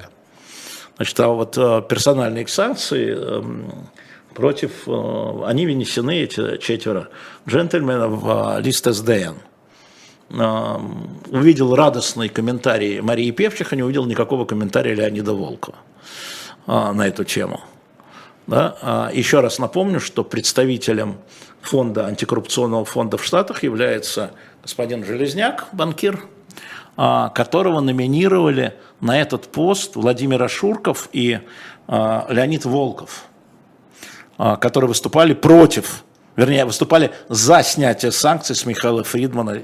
Вот интересно, спрашивали ли американцы позицию фонда а, антикоррупционного фонда и господина Железняка по поводу введения санкций против а, Фридмана, Авина и прочих. Во-первых, зачем им это спрашивать? Э, ну как? Скажи а, мне. А список а 6, 6 тысяч. Ну, просто пусть журналисты, которые общаются с этими людьми, зададут вопрос. Вообще-то есть журналисты, или эти журналисты э, и не журналисты, в общем. Это же очень важная история. Есть специально был создан э, орган, президиум фонда Навального, антикоррупционного фонда Навального, который должен продвигать в Госдепе а, вот список 6 тысяч. И двое из этих, из троих выступали за освобождение от санкций Фридмана и Авина. Хотелось бы понять позицию. Например. Ты потому что не будешь писать? Нет? А, я сказал уже. А, поэтому это, это достаточно важная история, Сереж, потому что а, а, сейчас история с а, опять персональными санкциями, она имеет очень в разных местах очень серьезные последствия. Я с ним сам столкнулся. Нет, меня еще не вели, подождите, вы не торопитесь. А, я пока только в списке, как вы видите, другом. А в феврале месяце в феврале 23 года Европейская комиссия вела санкции против Татьяны э, Москальковой, Татьяны Николаевны Москальковой, э, уполномоченного по правам э, человека в России. И это имеет последствия сейчас. Сейчас скажу, какие. Негативные. А, она абсолютная путинская чиновница. Она член путинской администрации, она полностью поддерживает путинскую политику, да, и в этом смысле, когда вводятся санкции против, а, персональные против угу. членов путинской администрации, понятно, по каким параметрам Европейская комиссия их вела. Февраль 23 года. Но Татьяна Николаевна Москалькова была единственным, еще раз, единственным чиновником, официальным лицом, которая имела официальным лицом контакты по обмену военнопленными, по обмену телами – и по возвращению украинских детей. И вот сейчас мы видим, как эта ситуация начинает морозиться, замедляться. Почему? Украинцы продолжают с ней общаться. Дмитрий Лубуни, Лубенец, да, правда, вот про них надо будет сериал снимать, это точно. Он продолжает. Но посредники из европейских стран, выполняя формально санкции, они заморозили, а это же посредничество. Почему мы видим замораживание обменов военнопленными? Мы видим, что число сократилось. Почему очень редко стало возвращение тел? Почему реально тормозится – потому что, а, потому что она под санкциями, и с ней контакты не рекомендованы.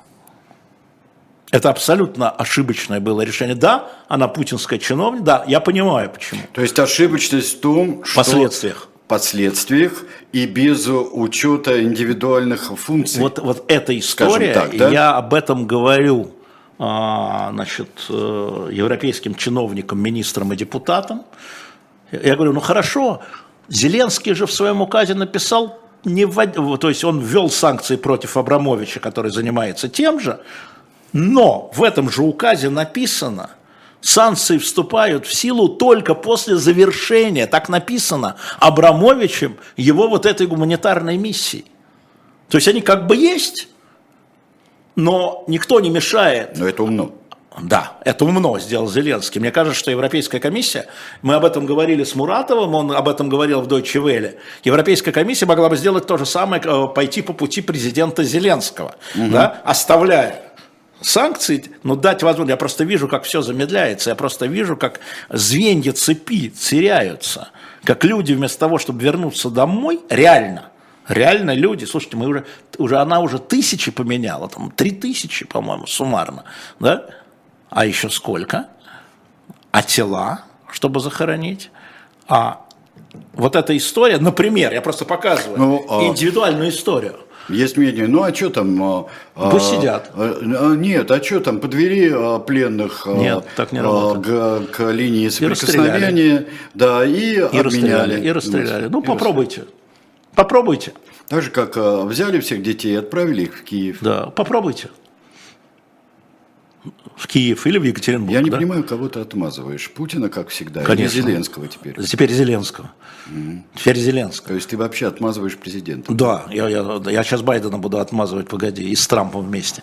Значит, и наезжаешь на международные организации. Это, конечно. Это, нет, это очень важно пони, понимать, да, потому что обмен – это же заложники и военнопленные. Это заложничество. И э, это очень важно. Вот, вот, вот это один из примеров. Поэтому я там как бы могу говорить там про, э, там, с одной стороны, Фридмана, э, с, с другой стороны, там про директоров э, Банка Открытия, с которых американцы в июле сняли э, персональные санкции, потому что они еще в марте прошлого года ушли из открытия, да.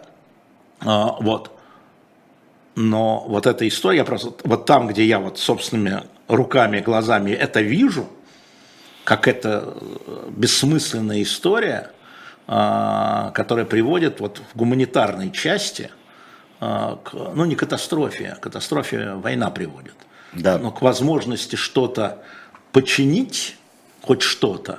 Нет, все продолжается, но а, в три раза медленнее, в два раза меньше – а, и, и чего? И кому от этого счастья, как сказал Михаил Сергеевич?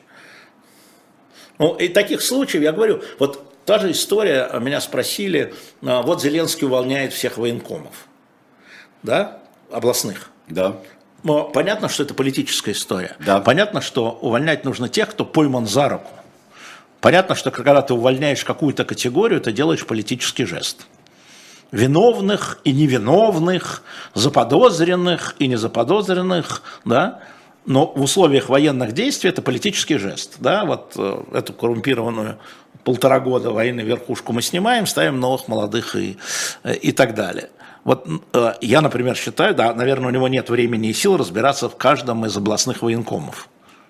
А принимать меры надо. А принимать меры надо. Это тоже таким вот налетом, да, как бы захватом сразу всех, исходя из занимаемой должности. Но я просто считаю, что Еврокомиссия должна рассмотреть этот вопрос, потому что даже в Джиде, где не было России, отдельная группа создана, по гуманитарным вопросам и обмену военнопленными. А как она будет работать, если эти люди, часть из этой РВ, не могут контактировать с российской стороной, чтобы выручить своих же военнопленных. Ну, выберут контактера там той же Джиди из какой-нибудь страны, которая... Это лишнее звено всегда. Так. Это всегда лишнее звено, это потеря времени, это потеря темпа, это потеря количества. А, выберут, зат... выберут, конечно, выберут. Затевая а, вот эти а, акции гуманитарные, да, подсанкционные а, чиновники или категории чиновников, таким образом они увиливают от справедливого а, возмездия с помощью санкций. Да, а, правильно. И у вас всегда вопрос у людей, принимающих решения. Вы готовы этого чиновника поменять на 3000 военнопленных? Или на 3000 украинских детей? Всегда выбор. Всегда выбор. Это все правда. И роман, который Абрамович действует, он тоже в голове, конечно, имеет это, безусловно, облегчение ты, санкций. Ты ставишь этот выбор так, как говорят, убить одного или убить миллион. Да. Но в данном случае никто не погибает. Да. Нет, погибают в плену. Почему нет? Нет, в данном случае никто не погибает, э, если не погибает чиновник, которого на время миссии, как Зеленский, освобождают от санкций. Не погибает, никто никуда не погибает. Не Послушайте, погибает. это каждый раз, еще раз, да, это исходя из вашего понимания. Мы можем даже голосовалку поставить. Давай поставим голосовалку. А, стоит ли приостановить санкции какому-то из российских чиновников или просто российскому чиновнику – для решения вот подобных гуманитарных вопросов? Да, нет. Стоит ли Европейской комиссии, да, потому что мы говорим о европейских санкциях, потому что это все вот здесь сейчас происходит. Вот э, просто ваше понимание, да? Или э, подумайте, вы бы что сделали на этом месте этого, этой Европейской комиссии, да? Стоит ли приостановить, приостановить, я говорю, отменить, Потому что, а что санкции, что там Москалькова, что собственность какая-то найдена там, а, счета за границей. она член этой номенклатуры. Она член номенклатуры, она поддерживает эту политику. Я да. хочу подчеркнуть, она поддерживает, она член команды Путина. И она поддерживает военные действия, совершенно верно. Но в ее функции входит обмен заложниками, военнопленными, возвращение вот стоит ли приостановить на время этой гуманитарных действий или нет, пусть, пусть что, правда, ну хорошо. Пусть голосует. Э, вот, вот сейчас э, пусть... Запустил? Запустил? Да, пусть голосует. Да, голосуйте, пожалуйста. Мне просто да. интересно, для меня интересно. Да, сейчас есть голосование э, в чате. Я хочу передать Варин вопрос. Варе 20 лет, как она пишет. Хорошо. Часто слышу фразу «Коллективный Запад хочет сохранить лицо Путину, боится развала России в случае падения Путина». По вашему мнению, так ли это? И что должно произойти, чтобы это изменилось? Смотрите, а коллективный Запад, если он существует, да, предположим, есть консенсус.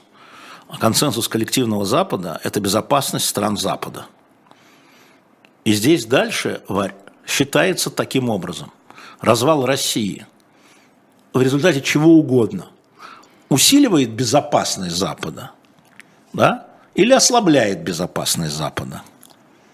Я вам могу сказать, что в 1991 году коллективный Запад всячески пытался не допустить развала Советского Союза, потому что стоящие у власти тогда руководители, а, президент Буш, а, президент Митеран, а, Маргарет Тэтчер, а затем значит, Мейджор, считали, что если развалится Советский Союз, то э, оружие, это в первую очередь, которое останется на территории других стран, то есть союзных бывших республик, это усиливает нестабильность и усложняет безопасность. Поэтому даже в июле 1991 года, э, посмотрите, Буш в Киеве, э, выступая в Раде, сказал, дайте Горбачеву шанс – Дайте Горбачеву шанс сохранить Советский Союз. И э, Митеран в э, сентябре-октябре 91 года тоже говорил Горбачеву, конечно же, мы хотим, чтобы вы контролировали оружие ну, в одних руках. И поэтому Запад так вложился, чтобы это оружие потом оказалось на территории России, с Украины, Казахстана и Беларуси, которые были там еще, дополнительно ядерные державы, мало ли кто придет. Там Лукашенко, Назарбаев, там, э, Кучма, Янукович, Ющенко, неважно. Да? Поэтому э, это же вопрос, как оценивает Запад угрозы. Они же про себя, они не про Россию. Они про свою безопасность. Скажи, пожалуйста, если... Поэтому эти политики считают так, а другие политики считают иначе. Нет консенсуса. А коллективный Запад, э, стоит ли он э, перед то, э, может он из чего выбирать? Вот как вы сейчас выбираете, да. 50% снимать санкции здесь говорят. Сколько? 50. Пополам? Пополам. Пока Интересно. пополам. Ну, 51 сейчас. 51, не, не, пополам, 50, это пополам. 50. 55-45 а, это да. пополам. Я хочу другую вот альтернативу да. поставить. Э, поставить. Вот э, цена такая, как э, уничтожение Украины, как э, самостоятельного не, не, не. государства, нет. Э, и нет, некая нет, стабильность, нет. с этим завоевывается некая стабильность России. Это, это, Если... это, не, не, это не шахматная, это, вернее, даже это, это, это игра Такой альтернативы Это игра нет. в подавки. Такой альтернативы нет. Значит, консенсус Запада, Украина должна сохраняться суверенная, а, союзник Запада в том или ином виде, да, там в НАТО, не в НАТО, неважно, союзник Запада, потому что очень опасен прецедент. Дело не в Украине в этом смысле, не в географии, а прецедент, когда в 21 веке вопросы решаются захватом территории, уничтожением законного правительства, это прецедент. Можно одному, можно другому. Да? Поэтому нельзя одному. Никому нельзя. Вот это важно для Запада. А, неважно, кто это, Марин Ле Пен или Макрон. В этом смысле Украина будет поддержана а, коллективным Западом до, до морковкиных заговений. До конца. И, э, но у Вари был другой вопрос. Про развал России. Я говорю, а, современные политики разные, да, ну, насколько я знаю, крупных стран, Германия, Франция, Британия, США, а, Португалия, Италия, они считают, что а, контроль за территорией должен оставаться у Москвы. Потому что дальше начинается исламский терроризм на Северном Кавказе. Не забывайте об этом. Да? Нельзя превращать Россию, как мне сказал один а, крупный, очень крупный политик, он депутат, но он глава фракции правительственной, сказал, нельзя превращать Россию в Афганистан, потому что потом из нее, вот тогда из нее точно польется польется. Да. То есть, конечно, да. хорошо бы иметь во главе России Ой, хорошо, а, да. ослабленного, ослабленного, но демократически избранного президента, которого контролирует собственный народ, который втягивается в международные союзы. Угу. Но как этого достичь, это вот вопрос как раз самый главный. Знаешь, что Уч, мне... Учитывая о том, что э, люди переизбираются. Сегодня такой политик, а да, завтра знаешь, политик. знаешь, что мне напоминает, вот твой это самое хорошо бы иметь такого да. политика такой. Это мне напоминает формулировку вопроса о сохранении Советского Союза. Тогда хотите ли жить в союзном да, государстве, да, да, да, в котором соблюдать права человека, в котором и так далее. Ну, да, да. Да. Вот. Так что, Варь, вот так вот. Да.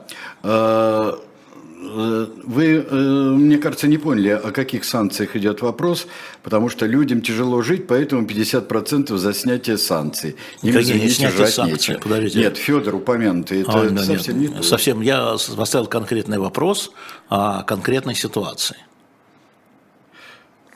О конкретной ситуации.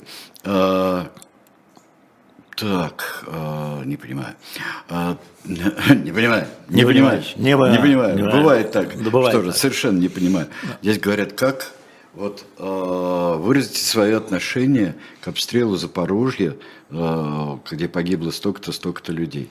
А, как можно выразить свое отношение какое-то иное к тому, что когда погибают мирные жители, это варварство? Да. Я считаю, это, это просто варварство, варварство, чудовищное варварство. Варварство, чудовищное варварство. Назовите мне э, любой, вот вообще э, любой населенный пункт, который подвергся обстрелу, угу. э, жилые кварталы, которого угу. подверглись обстрелу. Сейчас ты попадешь. И, и отношения. Что? Сейчас ты попадешь. Попаду. Позавчера Донецк три мирных жителя. Три мирных жителя, да. Вот ты понимаешь, что это случайная ракета? Украинская случайная ракета при обстреле, там война. Там война. Да? Но погибло а три про, А какой процент? Э, как мы можем А мы в процентах процент? будем считать? Во! Не буду я Во. считать. Так я про это и говорю. И я, не буду я, я с тобой абсолютно согласен. Не буду я считать. И это а, одно из а, главных последствий тех военных действий, которые начало наше государство. Да. Да? Да, и в том числе, которые а, от себя скажу, от себя. которые а, начало наше государство те самые пресловутые 8-9 лет назад. Да, Так оно еще и в восьмом году в Грузии, что мы? А, это да, да. Что, чего, да. может, там будем, там тоже люди погибли, между прочим, мирные жители тоже. Вообще-то Катя Катрикадзе сделала хороший фильм про, про к юбилею, к юбилею, 15 лет уже, елы-палы. Елы-палы, 15 лет грузинской войне. Оксана Ефремова, случайное тоже, тоже варварство и преступление. Мы об этом и говорим. Но только мы возвращаемся сейчас, возвращаемся к начальной точке. В отличие от многих исторических событий а, и исторических процессов, как нас учили в школе от какой-то точки считать, не Венедиктов, сразу скажу. А, так вот, здесь а, мы видим несколько реперных точек. И здесь а, мы видим э, и даже поименно. И видим. поэтому очень важно а, там, где можно спасти, там спасать, там, где можно починить, там починить, потому что, знаете, ломается легко, а склеивается тяжело. Долго, болезненно, нудно и так далее. Михаил, 17 лет, из Да. Москвы. А. В случае, если проблема с атаками дронов решена не будет, возможно ли дистанционное обучение в школах Москвы? А, ну, теоретически, конечно, но смотрите, скажем, в Белгородской области, которая находится а, под довольно частыми обстрелами, да, потому что она близка к линии соприкосновения, а, отменили школьные занятия, и а, губернатор считает, я не знаю, есть ли уже решение, но он говорил об этом, губернатор Гладков, что в школе, вот в этой полосе а, в Белгородской области будет дистанционное будут дистанционные занятия. Я не знаю, есть ли решение, я говорю сразу. Если кто-то знает, напишите, пожалуйста. Но такое предложение в Минпрос губернатором было, в Министерство просвещения, губернатором Гладковым было направлено. Это я знаю. Чтобы школы вот этой перешли к эм, дистанционному обучению. Да.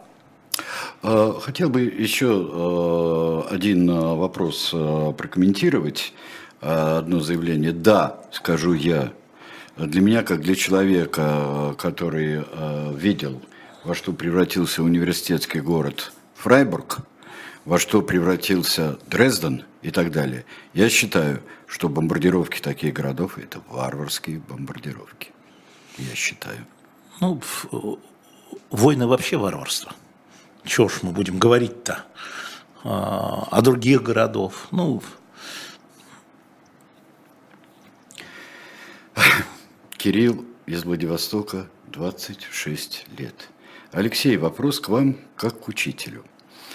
Скажите, насколько эффективно воспитание детей, применяя иногда силу? Не бить, а именно редкое применение силы, когда иначе нельзя. а, иначе нельзя это определяете вы, Кирилл, можно или нельзя. Я могу сказать, что а, за 22 года а, моего сына я его шлепнул один раз. Жалеешь А, об этом, я имею? Это было излишнее применение силы. Это было под, под влиянием эмоций, да, когда он там, по-моему, на бабушку чего-то. Так. Что-то ему, э, у вас был потом с ним разговор? Ну, мы продолжаем это вспоминать. Он Продолжаете вспоминать? Конечно. А, Нет, важно не, не как он, кстати говоря, важно как ты. Ну, Это я самое один раз, я же сказал, один раз, как я. А, ну, я, я не считаю это. То есть, наверное, есть случаи, когда там, это так же, как, знаете, а, когда у вас э, необходимая оборона, да, есть, вы можете убить человека при необходимой обороне, и страна вас прощает, законы. Да? А вот, э, но мне кажется, что мне кажется, что дети это с самого начала это уже разумные существа. А, Мне кажется, что а, силовое давление важнее, чем а, разовое применение силы. Манипулирование силовое, даже силовое, да, оно наказание даже силовое имеется в виду без применения силы. Там, иди помой посуду, это тоже может быть наказанием, да, или иди убери в своей комнате, это тоже, иначе я тебя чего-нибудь не пущу. Это тоже силовое наказание, но вообще, если вы относитесь к ребенку как к партнеру, надо договариваться. Ну, вы же знаете, я сторонник компромисса. Компромисса в том числе с маленьким ребенком. Надо понимать, почему он так. Вы знаете, очень многих раздражает, когда ребенок там в самолете кричит, плачет. Да, меня тоже раздражает но в отличие от многих, э, которые там начинают мамам делать замечания, да заткните его, да, да силовое, да, а, вот э, я лучше потерплю. Потому что, чтобы достичь компромисса в любом вопросе, надо терпеть. Надо уметь жертвовать. Ну, хорошо, носите беруши. Там, там я видел дивную в Фейсбуке картинку, когда мама с ребенком в самолете, мне не попадалось, я много летаю, попадалось лично, значит, с мешком берушку, говорит, вы знаете, у меня ребенок может будет плакать, возьмите на всякий случай. Это хорошо. Да, я беру. Потому что меня, конечно, бесят э, э, дети, понятно, у них есть пять тысяч причин, чтобы заплакать и закапризничать, особенно у маленьких и не говорящих. А вот мамаши, которые при этом орут да. и задают какие-то якобы разумные вопросы. Ну что ты опять? Ну что ты плачешь? И, что и так далее. С ними надо вот разговаривать. Я это... сторонник, да. Серег, я сторонник того, чтобы с людьми э, разговаривать. И, повторяю, я человек компромисса, это очень многим мне нравится, что я отмечено в известном письме Алексея Анатольевича Навалина, Навального э, про компромисс. А я человек компромисса, потому что мы все соседи. Так, а, объявляя результат, что 55% проголосовали «да». Да, за а, что? А, за допустимость. Так. А, а теперь за что? Да. Еще раз надо внятно сказать Скажи. вам, чтобы вы внятно слышали, о чем был занят, задан вопрос. Вопрос был задан так, что допустимо ли снять санкции с персоналей, с отдельных людей, которые необходимы для гуманитарных процессов. Маленький процент, 55. Вот о чем была речь. Мой комментарий – это очень маленький процент. Очень маленький процент. Потому Я считаю... что 45% – это те люди, которые пусть они сидят в плену в яме. Пусть эти дети остаются здесь. Да? Пусть вот они… Это уже случилось. Понимаете? Да. Они уже здесь. А не надо было. Так оно уже есть. Ах. Маленький процент 55. Пополам. Я скажу тебе, Сережа, это пополам. Это пополам. Сколько проголосовало? А, а сколько проголосовало у нас народу? Две 500. Много проголосовало. Две пятьсот проголосовало да. много. А, ну вот, э, я, конечно, сторонник первой позиции, а, ровно потому, что приходится этим на маленьком уровне заниматься. И, ну видеть, да. и видеть конкретные человеческие трагедии. Не теоретические, а конкретные. А конкретные. Поэтому, когда мы видим в новостях там э, Россия вернула себе там 44 человека, там, или Украина вернула себе, это все лукавство. Это результат переговоров. И в этом смысле Россия и Украина договорились через посредников часто вернуть своих пленных, тела погибших. Про детей я уже говорил. Маленький процесс, очень жалко. У меня такое впечатление, что вы считаете, будто это происходит само по себе вот так вот. Ну, ну обменялись, пришли, да, расстались, так, так, так там и так далее. Так считают, пришли, да. с одной опушки вышли да, одни, да, да, с другой да. вышли другие. Да. Эй, поменяемся, давай, махнемся. Да. Ну хорошо, пусть да. так считают. Отлично, да. пусть так считают. Второе заблуждение, на мой взгляд, вы не захотели понять вопрос, многие из вас, не захотели его понять и понять его формулировку а подумали, что ваше э, сознание отмены санкций э, требует от вашего э, чистого, незамутненного никакими сомнениями сознания. Это неправда. Ни в каких его частях, вот в этой фразе. Так, какой смысл судиться? Какой, Я вот мы говорили, архивы, да. исторические документы, потому что так отдать история затерла, а мы и второе это сопротивление – это же сопротивление. Мы же судимся, обратите внимание, э, с кем? И Навальный судится со своими тюремщиками. И мы судимся не с э, Навальным, мы судимся с Генпрокуратурой, с Пригожиным, с Роскомнадзором. Пусть они знают, что мы их не боимся. Сам факт этого. Значит, Пригожин же сказал, вот один Венедиктов остался, все остальные сдриснули. Слушайте, с ним Путин не судится – а мы судимся. Ну вот, пусть знают, что не все боятся. Александр, ваша дискуссия с Сергеем э, насчет можно ли выезжать на встречку или нельзя выезжать на встречку, вот в этом вообще. А, э, если кто-то поехал по встречке, не значит, что так можно всем, пишите вы. Совершенно верно. Если я в какую-то долю секунды рассчитываю, что я убью человека, если не выйду на встречку, я выйду. Я не понимаю. Что. Я лучше убьюсь сам. Это про санкции, про спасение людей. Скорая помощь может это... ехать по встречке. Скорая, Скорая помощь, если включаются ну, сигналы. сигналы. Нет, так да. это есть. А, да. Так то это есть, и есть специальные сигналы. То есть Скорая это, помощь, помощь, значит, пожарные, а, МЧС. А, понял, ты прав, да. Потому что здесь есть, а, можно ли а, снимать санкции а, с тех людей, у которого и люстра на голове мигает, и еще и звуковой сигнал, потому что они Скорая едут на помощь. помощь. Абсолютно. Да, вот так вот. Да. А здесь я из-за этого пропустил один вопрос, очень интересный. Человек 23 лет, по-моему, задает, если я не ошибаюсь, но дело не в этом.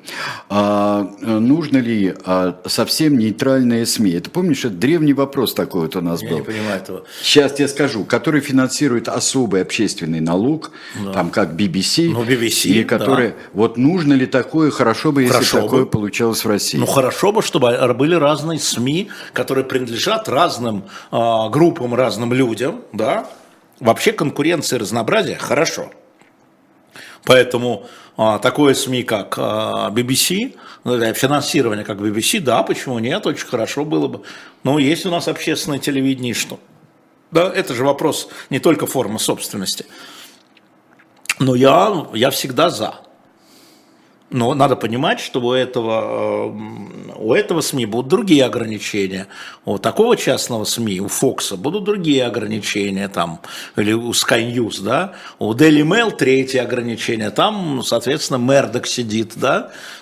Понимаете, а там сидят там левые какие-нибудь. Они разные должны быть. СМИ должны быть разные. Сергей В. спрашивает, кто уполномочен Венедиктова заниматься детьми? Кто оплачивает эту работу?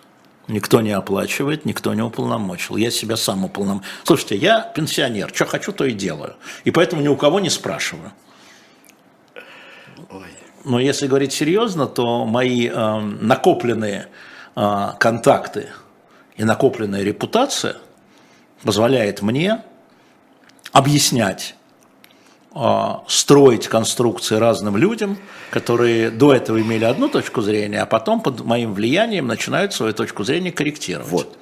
Значит, здесь есть... Я не буду спрашивать, Сергей, ни вас, ни Путина, ни Навального, чем мне заниматься в жизни. И вам советую, никого не спрашивать. Ну вот смотри, а вот из этого возникает, возникает уже да. гораздо более, я бы сказал, конкретный вопрос. Да. А, от Лея, Лея Р. задает вопрос. Так вот, есть. А что, заниматься гуманитарной миссией могут только те, кто под санкциями?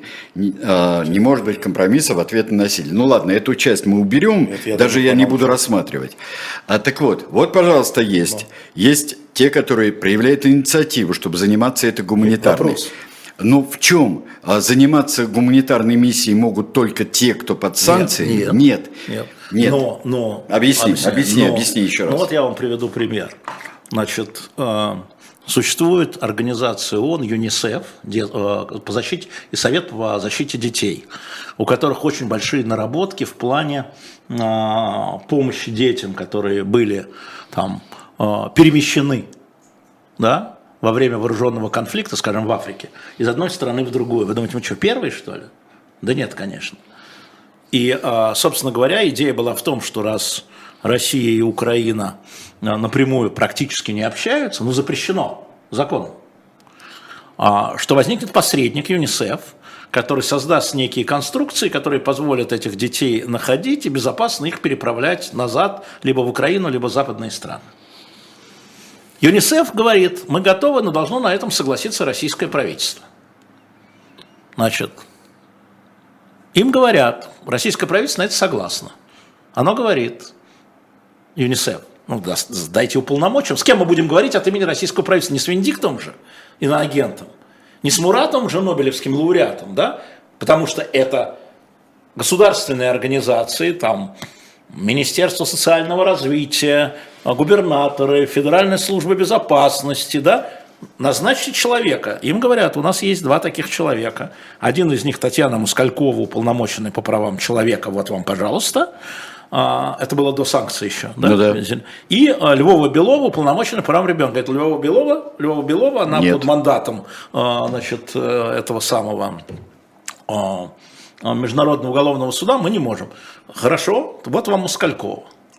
Официальный представитель российского правительства по гуманитарным вопросам. Отлично.